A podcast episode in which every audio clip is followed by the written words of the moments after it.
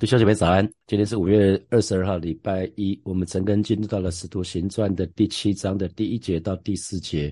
那我给今天的陈根取一个题目，就是亚伯拉罕离开本地亲族。亚伯拉罕离开本地亲族。那在上个礼拜六的陈根，我们看到第六章的在最后最后那部分是斯蒂凡被抓了哈，斯蒂凡被抓了，带到公会去。然后，呃，这群宗教领袖就设下假见证，说斯蒂凡，斯蒂凡说了一些话，说了不该说的话，他好像是有亵渎圣殿，啊，亵渎摩西的律法。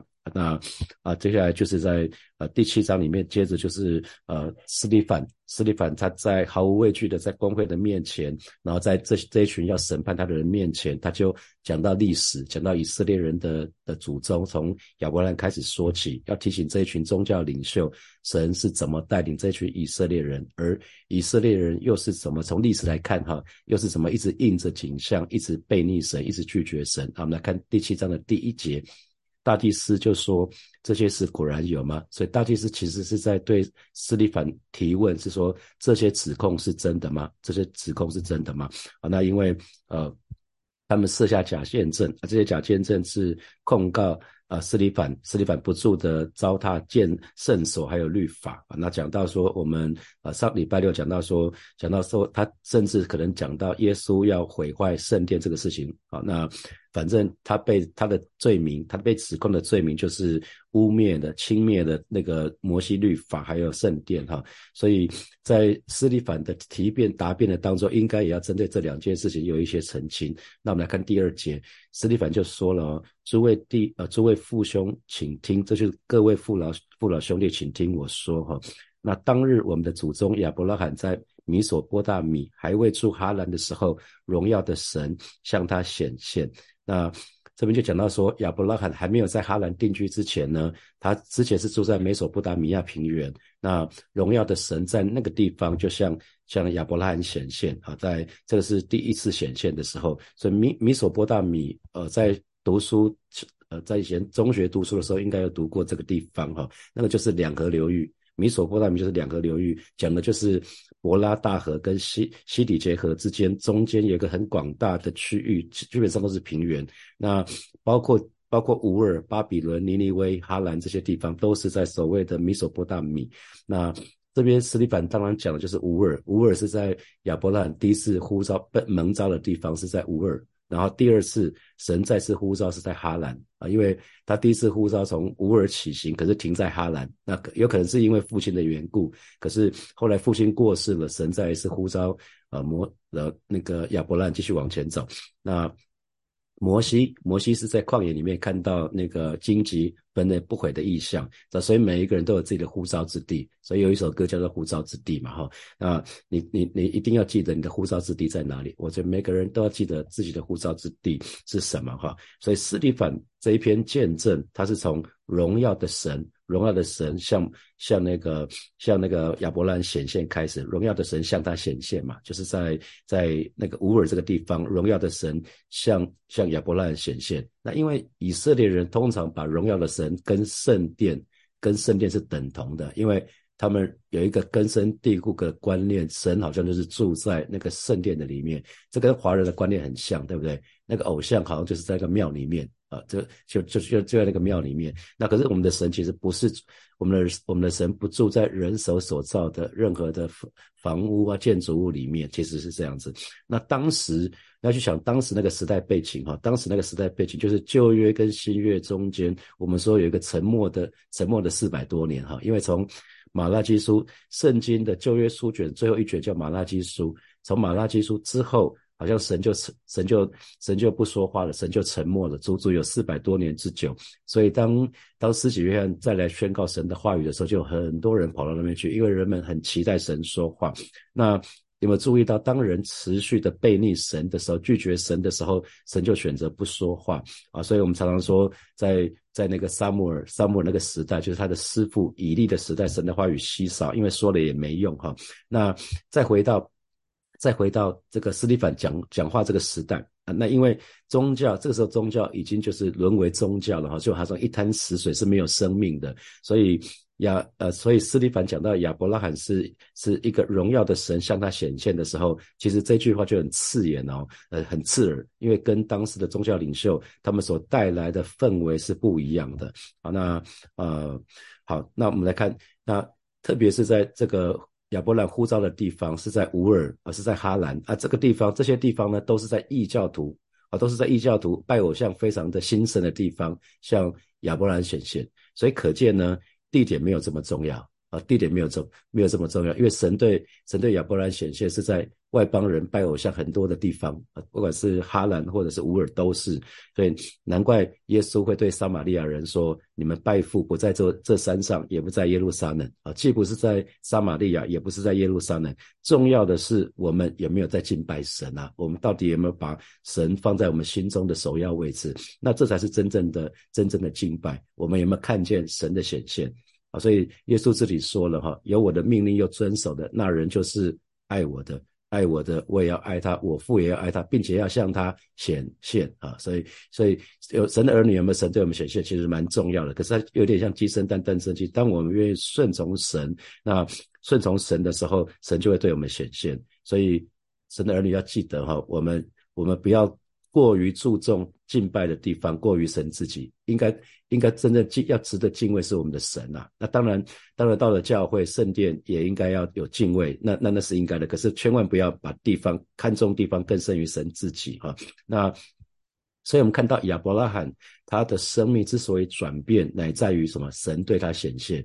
而且这个一显现不得了了，不是只有亚伯拉罕一个人啊，是以色列整个民族啊，是整个民族。所以今天神的儿女，今天神的儿女，我们很重要，我们我们自己很重要。我们如果神对我们显现，那我们深深的被神所吸引的时候，不只是我们生命的改变了，从我以下子子孙孙世世代代都会改变啊，这是一个很重要的事情哈啊啊啊！所以其实就很期待神对每一位神的儿女说话。啊，因为亚亚伯拉罕是在在乌尔，在哈兰，那保罗是在什么？保罗当还称为扫罗的时候，是在大马士啊，是在大马色的时候，神对他显现，神对他显现之后，他生命就不一样了。所以每一个得救的故事，每一个神的儿女生命翻转的故事，都是因为见了神的荣耀啊。所以巴不得每一位神的儿女，今年我们在讲更新的一年，每一位神的儿女都可以看见。神的荣耀，因为一旦看见神的荣耀，我们生命就会被翻转，就会被吸引。好，那我们来看彼得后书，彼得后书的第一章的第三节跟第四节啊，彼得后书的第一章三节到四节，我们一起来读。来，神的神能已将一切关乎生命和前进的事赐给我们，皆因我们认识那用自己荣耀和美德招我们的主，看到了吗？啊，因为神是用自己的荣耀和美德。招我们的主啊，神是用他的他的那种荣美来吸引我们，让我们可以快跑跟随他。那第四节，因此他已将又宝贵又极大的应许赐给我们，叫我们既脱离世上从情欲来的败坏，就得与神的性情有份。所以神的儿女，当我们可以慢慢的脱离啊，慢慢脱从信主以后，我们可以慢慢的脱离从这个世界上那个情欲来的败坏，那我们就越来越像神。这就是后面这一句经文，就就。得与神的性情有份，因为神的性情是荣美的。我们越来越像神的时候，我们身上就会散发出王的荣美。好，我们来看接下来看第三节。第三节，那对他说，对他说，这边讲的是神对亚伯拉罕说：啊，你要离开本地和亲族，往我所要指示你的地方去。哈，那本地和亲族，新普金的翻译就讲的是你的家乡，本地就是你本来本来住的地方，所以就是你的家乡、你的故乡，还有你的亲人啊。那所以这个很不容易哈，这个很不容易。那啊，因为亲族本地本地讲的是故乡，故乡说穿了就是你很熟悉的地方嘛啊，你在那边长大，你在那边受教育，所以你那边所有的所有的一切你都非常非常熟悉，知道要吃饭要吃中餐要去什么地方，要吃要吃水饺要去什么地方，知道要剪头发要去什么地方啊，你所有的一切要去买买铁钉买铁锤买买任何的东西，你不管要买什么东西你都知道，要做什么事情你都知道。啊，那些游戏规则是你可以预期的，那个叫做那个叫做本地。那对对亚伯兰来讲，就是他的乌尔，乌尔乌尔是在加勒底这个地方。那亲族呢？亲族讲的就是有有血血缘的关系的嘛，所以就是这边讲的是包括包括附加。所以不管是本地亲族有没有留意到，都是什么？都是我们所所熟悉的一切。本地亲族说穿了，就是我们所熟悉的一切，也就是我们讲的舒适圈呐。这本地亲族基本上就是说。就是舒适圈。所以神要神的儿女脱离舒适圈啊，本地是我们熟悉的地方嘛。我刚刚讲的啊，那亲族亲族讲的是熟悉的人物，包括你的亲戚、好朋友、你的同学。所以一旦你需要的时候，你因为你在本地。在亲族这个地方，一旦有需要，你马上就可以找到很多的资源啊！你可以，你可以马上找到你你你要的资源。可是离开本地亲族呢，就没了，这些人都没了这些在这里熟悉的都没有了，你的主场优势都没了啊！那往我所要指示你的地方去。那注意哦，当时神在呼召亚伯拉罕的时候，他并没有直接告诉他他要到什么地方去。啊，可是亚伯拉罕是非常的顺服，他就是遵命出去的时候呢，他顺服要出去的时候呢，其实还不知道要到到什么地方去。啊，这是在希伯来书的十一章的第八节。那我们不念经文了哈，希伯来书的十一章的第八节，就是亚伯拉罕蒙召的时候，他其实是不知道要到什么地方去的。所以亚伯拉罕乃是一步凭着信心，就一步一步的跟随神的带领。那本地呢，当我们讲本地亲族的时候呢，本地同时也在预表世界。因为我们出生以后，从每一个人出生以后，我们所习以为常的世界，其实我们就被同化了。我们被同化了，而且我们呢，我们不是很知道我们被同化了。那亲族呢，是预表肉体，所以本地在讲世界，亲族在讲肉体，所以。有没有注意到那个本地也好，讲世界肉体也好，是亲族亲族这个部分是危害弟兄姐妹我们灵命的两个因素哈。如果我们想要进入到水深之处，信仰的水深之处，其实我们就需要彻底的对付世界，要彻底的对付肉体，这就是本地跟亲族。所以其实神要带带领亚伯拉罕脱要要要脱离那个地方，就是要彻底对付世界跟肉体。那。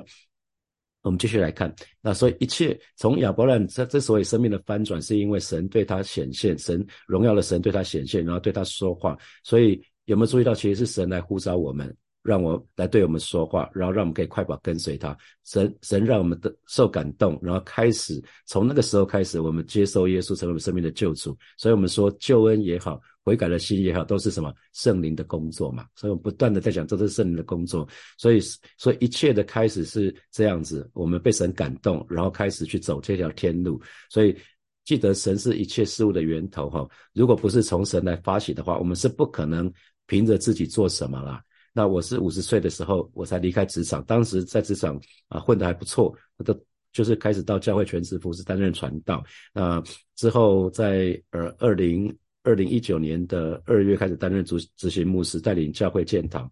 然后二零一九年的二零一九年的七月中旬开始当当主任牧师，带领弟兄姐妹要重新建造我们的信仰哈。所以神是一切的起头，神说的话他就会继续带继继续带我们。所以神对我们说话很重要，所以鼓励弟兄姐妹一定要好好的去聆听神的话语。神如果真的对我们说话，那我们也回应了，那他必定会负一切的责任。我再说一次哈，神如果真的对我们说的话，让我们也回应了，那神必定会负一切今一就是之后一切的责任。所以只要我们回应呼召，神就负责后续的一切，包括资源、人力、物力等等等啊，这都是神的工作。所以我们再回到本地跟亲族，本地我刚刚提到的就是。包括我们的生活环境，还有习惯。那亲族其实说穿了是我们的人际关系，人际关系。那这个常常会影响到我们属灵的追求。有没有有没有注意到？你你跟什么人交往，有的时候就会影响到你的对属灵的追求。啊，如果你的配偶不是这么这么追求神的，那你要继续往前，那是很很辛苦的哈，那是很辛苦的事情。那因为夫妻成为一体嘛，所以一个如果冷淡后退，另外一个，我的我的建议是不是跟他一起向下沉的呢？可是你要等他慢一下来等他，然后继续带他继续往前走，至少不要把你往后往后拉。好，那。你可以想问问自己很简单的问题哈，那请问你们对于自陌生的地方是不是会让你裹足不前啊？比如说你到从来没有去过的国家啊，到到从来不曾去过的地方去开拓生意呀什么的，你你会不会？会不会觉得很担心、很害害怕？只要你去过不熟悉的地方啊，甚至是可能是开发一个你不熟悉的客户，你你就已经裹足不前了啊！这是这是讲到本那个本地啊，本地你可以你可以自己做判断。那那本那个亲族呢？你可以问问自己：哎，对于陌生的人群，我是不是裹足裹足不前啊？我很害怕，我我很认生，我只要在一群一群不认识的人那边，我就会很尴尬，不知道该怎么办啊。所以其实这个这个牵扯到你可能是外向或者是内向，内向内向害羞的可能是很怕社交场合，那外交的人他本来就很喜欢认识新的人，比较外向的人啊，所以你可以问问自己自己是什么样的人。所以要不然真是不容易哈，要离开。啊，要离开本地亲族是很不容易的。然后接下来又讲到说，往我所要指示你的地方去。所以有没有留意到，神指示我们，神对我们，神对我们的引导从来不是一步到位啊！神从来不是一步到位，告诉你二十年以后你要去到的去到的地方不是，神都是慢慢的带，慢慢的带，然后要我们亦步亦趋哈。所以神神从来不是一下子就指出目的地，而是一步一步的引导我们。所以有人说什么呢？基督徒没有要求知道。前途的权利，哈，有，我觉得这句话我不知道是谁说的，我我已经忘记谁说的，我只记得这句话：基督徒没有要求知道前途的权利啊？为什么？因为神要我们亦步亦趋的紧紧跟随他。可是呢，大多数的时候，在我们信主以前，我们都已经习惯一切都井然有序，是吧？最好所有的事情都是我们可以预期的，最好所所有的事情都是我们可以可以控制的。啊，如果这是你，可不可以写加一？在聊天室写加一。你很喜欢所有的事情都是可以预期的，你喜欢所有的事情都是可以控制的，你喜欢所有一切事情都是井然有序的。神不喜欢我们这样子，神要打破这个部分啊！神要打破这个部分，神要我们开始学习，学习依靠他啊，学习依靠他啊！所以张茂张茂松牧师最常讲的就是那句话：基督徒都是糊里糊涂走向清清楚楚的未来啊！其实其实大概就是这个意思。好，我们来看第四节。第四节，他就离开，他就是亚伯拉罕，亚伯拉罕就离开加勒底人之地，住在哈兰。他父亲死了以后呢，神使他从那里搬到你们现在所住之地，哈，神使他有没有有没有注意到神使他是神使他，所以所以又又是神掌权，正在讲神掌权，哈，那所以这个这边就讲到说亚伯拉罕离开乌尔之后呢，他就住在哈兰那个地方住下来了，哈，所以。哈兰并不是神呼召亚伯兰要停下来的地方哈啊，可是呃，当时因为亚伯兰离开离开乌尔的时候，是他的父亲他他拉带着他，还有带着带着罗德啊，带着罗德，然后一起离开乌尔。那可是走到哈兰，我们不知道为什么他们就住在那里，就停在那里啊，就住在那里停在那里。可是神后来又把他有第二次的呼召，有第二次的呼召，神让亚伯拉罕又离开哈兰，那继续到。迦南，现在所住之地就是迦南地啊！现在所住之地就是迦南地，因为斯蒂凡讲这个背景的时候，他们以色列人已经在以色列已经立国了，只是又灭国了，南国北国都被灭掉了，所以那个背景是这个样子。那所在之地就是呃迦南地，所以啊，从住在哈兰，然后应该应该离应该是到乌尔去，应离开乌尔应该是要到迦南地，可是他们却住在哈兰哈，所以这个这个部分是讲的是停在半路上。停在半路上，所以有的时候呢，神的儿女虽然顺从了神，可是只顺从一半，啊，就是我们听了神的话，可是只听一半，没有完全的顺服，这就很像亚伯兰应该是要直接到迦南地，可是他住在，他就停在哈兰，停了还蛮长的一段时间，啊，这就很像有些人去计划要登山，那登山人都希望攻顶，可是蛮多登山的人最后是没有攻顶的。啊，但只停留在山腰的地方，那听起来有点可惜。可是其实为什么他们这些留在山腰的地方的人，他们不可惜？他们不觉得可惜，是因为山腰通常的风景也不错。通常在山腰的地方，还有一些喝咖啡的地方，有一些休息的地方，风景也不错。然后又又不用，因为通常宫顶后面最最后那一段是最累的哈。那所以有有些人就决定停在这里就好了，下次再说哈。那这就很可惜。所以弟兄姐妹，我们顺服神就顺服到底吧，顺顺服到底。那。那神其实等到亚伯拉罕他的爸爸他拉过世了之后呢，他才能第二次发出呼召。所以有些时候信徒，我们神的儿女，我们的我们的那个本地亲族哈，我们属地的关系，有的时候会成为我们跑跑天路的一个拦阻。就很像亚伯拉罕应该是直接要到要到迦南地的，可是却因为父亲他拉的关系停在哈兰一段时间。所以有些时候我们。我们在地上的关系会会变成我们跑天路的拦阻啊，那有可能是你的家人，有可能是你的孩子，都可能，所以耶稣才会对门徒说：“扶着离向后看的，不配进神的国。”啊，所以你要开始想哦，是不是因着家人让自己停滞不前，让自己的信仰停滞不前啊？这是我相信是神直到今天对每一位神的儿女发出来的一个挑战，因为。耶耶稣这一句话是对所有的门徒说的：“福子离向后看的，不配进神的国。”所以，呃，因为因为有的时候，其实神呼召我们要到要到迦南地，可是我们却停在哈兰，就停在那里很久很久，就不不不往前了。所以牧师绝对不是要大家要弟兄姐妹要抛家弃子哈，不会，不我不会叫你们通通待在教会不顾家庭，不是。那可是当教会在讲信仰生活化的时候，我们讲人生金三角，你不是只有家庭，不是只有职场。有些人在职场非常的拼命，可是他失去了家庭跟属灵生命这一块。有些人是只顾家庭，那那也忘记了属灵生命这一块。这都很可惜哈，这都很可惜。所以呃，我我我刚刚说了，牧师没有要弟兄姐妹抛家弃子，通通待在教会不顾家庭。可是我同时我也相信，神也不要大家只顾家庭生活，只只说结了婚只是享受两人世界，那从此两两个人快快乐乐就忘记教会生活了，就忘记要要要服侍神了。我相信神也没有要我们这么做啊。所以呃，弟兄姐妹要记得，特别是家里有孩子的，如果你希望。孩子以后有好的信仰，那记得啊，你怎么看待教会？你你怎么你怎么对待神啊？你对待神的态度啊？你对待神的态度，其实你的孩子都看在眼里，你的家人都看在眼里。你你怎么看待？你怎么看待教会？因为教会是神的家，你怎么对待教会？你的态度，你的家人全部都看在眼里啊！所以你如果你希望孩子很爱神，你就好好的爱神吧。你就做榜样，做榜样给你孩子看，我觉得这是很重要的哈。你与其要别人假手别人来教育，还不如透过你，因为你你实际的说话跟你做的是一致的时候，你的子女就会相信你真的把上帝放在你的首位了哈。那记得最后再还是要再讲一次，神使他啊，神使他从那里搬到你们现在所在之处。所以刚刚讲说这是讲神掌权啊，神掌权的意思是神所起头的，神所起头的，他一定负责把它完成。啊，神既然起头了，他就一定会完成这件事情。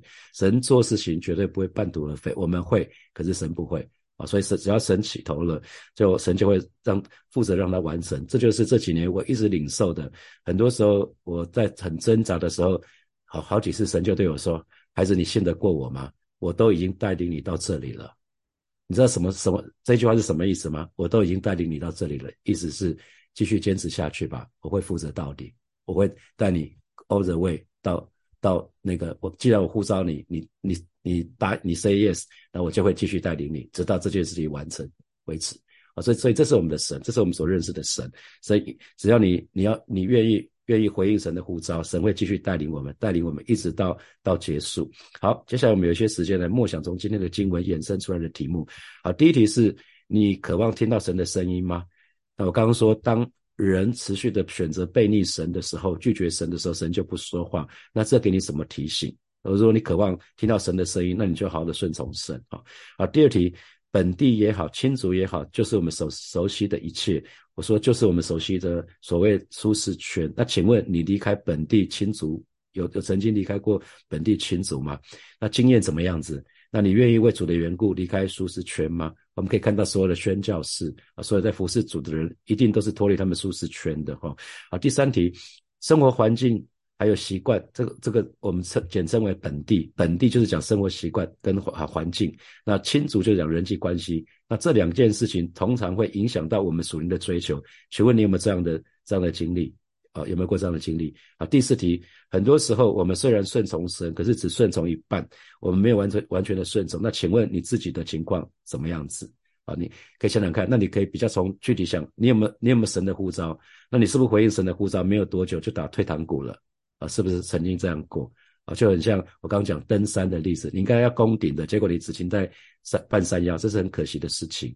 好，最后一题是你对待神的态度。你的家人全都看在眼里，那请问这给你什么提醒？好，弟兄姐妹要一起来祷告。首先，我们就向神来祷告。如果我们过去只顺只顺服一半，我们就向神认罪悔改就好了。我们就是再回到再次回到我们的呼召之地，我们向神来祷告，让我们跟神告白说，我们愿意，我们愿意顺从神，而且顺服，我们愿意顺服，而且顺服到底，让我们可以一步一趋紧紧的跟随神。我们就去开口为我们自己来祷告。主啊，谢谢你为每一位神的儿女再次向主来祷告，带领我们每一个人都可以回到那起初的护照之地啊！带领我们，我们让我们顺从你。就当我们既然选择顺服你，我们就继续的顺服，而且顺服到底。带领每一位神的儿女，我们都可以紧紧的跟随你，单单的仰望你啊！是的，主耶稣啊，是你的荣，你你你是那位荣美的神，你是那位荣耀的神，你的荣耀对我们显现，以至于说我们可以亦步亦趋的紧紧的跟随你，忠心的跟随你到底，直到我们见你的那一天。主，谢谢你，主，谢谢你，赞美你。我们继续来祷告，我们上次来祷告，让我们每一个人每一天都被圣灵充满。当我们可以被圣灵掌管的时候，我们才有办法彻底的去对付这个世界。我们说这个本地就是代表这个世界，那亲族就代表肉体。当我们被圣灵充满的时候，被圣灵掌管的时候，我们才有办法去对对付这个世界跟肉体。我们就去开口来祷告，是吧？谢谢你，今天早晨我们再次来到你面前来祷告。你知道每一位神的儿女终其一生，我们都需要面对，都需要对付这个世界还有肉体，不管是本地或亲族所带来的。而是今天早晨再次带领每一位神的。儿女，让我们渴慕每一天都被圣灵充满，让我们每一天我们都被圣灵充满，都可以被圣灵掌管，以至于说我们有从你而来的能力，可以彻底的去对付世界跟肉体。谢谢主，谢谢主，赞美你。所以我们做一个祷告，就是我们相信，当神所起头的神一定会负责到底，所以我们让我们可以坚定的倚靠神到底。哈，那就像我刚刚说的，神对我说：“孩子，你信得过我吗？”神说：“孩子，我都已经带你到这里来了。”所以相信这也是神对你的心意，好吧？这这个时候我们就继续到神的面前来祷告。我们相信，只要神起的头的神一定会完成，会负责到底。我们要做的就是依靠神。坚定的依靠神到底，我们一起开口来祷告，主啊，谢谢你，你是那位所有就有命令就立的神啊，你是那位你的你的话必不突然返回的神，你是那位可以在沙漠中开江河，在旷野中开道路的神。而是今天早晨带领每一位神的儿女，再一次坚固我们的信心，让我们每一个人都坚定的相信你所起头的，你必定会负责到底。以至于每一位神的儿女，我们都可以坚定的依靠你。啊，是的，我们可以持守到底。谢谢主，奉耶稣基督的名祷。告，阿门，阿门。我们把掌声给给我们的神，哈利路亚。好，祝福大家。我想那个亚伯拉罕是我们信心之父，哈。那接下来斯利凡他引用的例子都是亚伯拉罕他们的，就是在以色列很熟悉的以色列人，他们很熟悉的那些他们的民族英雄，都是信心英雄，哈。我们可以从里面学到蛮多的一些属灵的教训，就鼓励弟兄姐妹每天在晨更的时候，不是只有在这一个小时，而是。你今天有空的时候就默默写那几个题目，那我觉得把它变成你的，要内化，变成你的一部分。好，我们晨更就停在这边，我们明天早上见，祝福大家有得胜的一周，拜拜。